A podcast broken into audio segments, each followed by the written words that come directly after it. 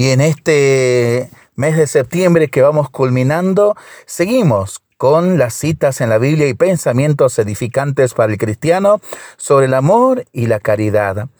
Y precisamente vamos a ir haciendo diversas citas sobre otras manifestaciones de esta maravillosa virtud. Así los exhorto yo, preso en el Señor, a andar de una manera digna de la vocación con que fueron llamados, con toda humildad, mansedumbre y longanimidad, soportándose los unos a los otros con caridad. Nos exhorta precisamente San Pablo en la carta a los Efesios capítulo 4 versículo 1. En esto hemos conocido la caridad en que Él dio su vida por nosotros y nosotros debemos dar nuestra vida por nuestros hermanos, nos dice la primera carta de San Juan capítulo 3 versículos 16. Ayúdense mutuamente a llevar sus cargas y así cumplirán la ley de Cristo, nos exhorta San Pablo en la carta a los Gálatas capítulo 6 versículo 2. Por eso, cuanto quisieren que los hagan a ustedes los hombres, háganlo ustedes a ellos, porque esta es la ley y los profetas, nos pide Jesús en el Evangelio según San Mateo, capítulo 7, versículo 12. Da de tu pan al hambriento y tus vestiduras al desnudo, nos exhorta el libro de Tobías, capítulo 4, versículo 16.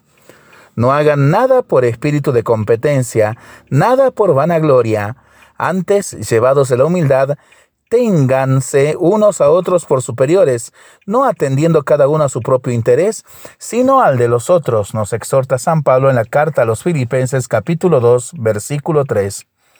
Vean cuán bueno y alegre es convivir juntos los hermanos, nos exhorta el autor del Salmo 132, versículo 1. Con tres cosas me adorno y me presento hermosas ante el Señor y ante los hombres la concordia entre hermanos, la amistad entre los prójimos y la armonía entre mujer y marido. Nos recuerda el libro del Eclesiástico capítulo 25 versículo 1. Con la medida con que midieran, se les medirá y se los dará con creces. Nos lo recuerda Jesús en el Evangelio según San Marcos capítulo 4 versículo 24. No seas perezoso en visitar a los enfermos, nos exhorta el libro del Eclesiástico capítulo 7 versículo 39. No vuelvas a tu prójimo mal por mal, cualquiera que sea el que te haga, nos lo pide el libro del Eclesiástico capítulo 10 versículo 6. Para seguir pensándolo y rezándolo en familia y entre amigos, ¿no? Mientras lo hacemos, pedimos al Señor su bendición, le seguimos pidiendo por nuestras intenciones y nosotros responsablemente nos cuidamos y nos comprometemos a ser verdaderos instrumentos de paz. Que el Señor nos bendiga en el nombre del Padre, del Hijo y del Espíritu Santo. Amén.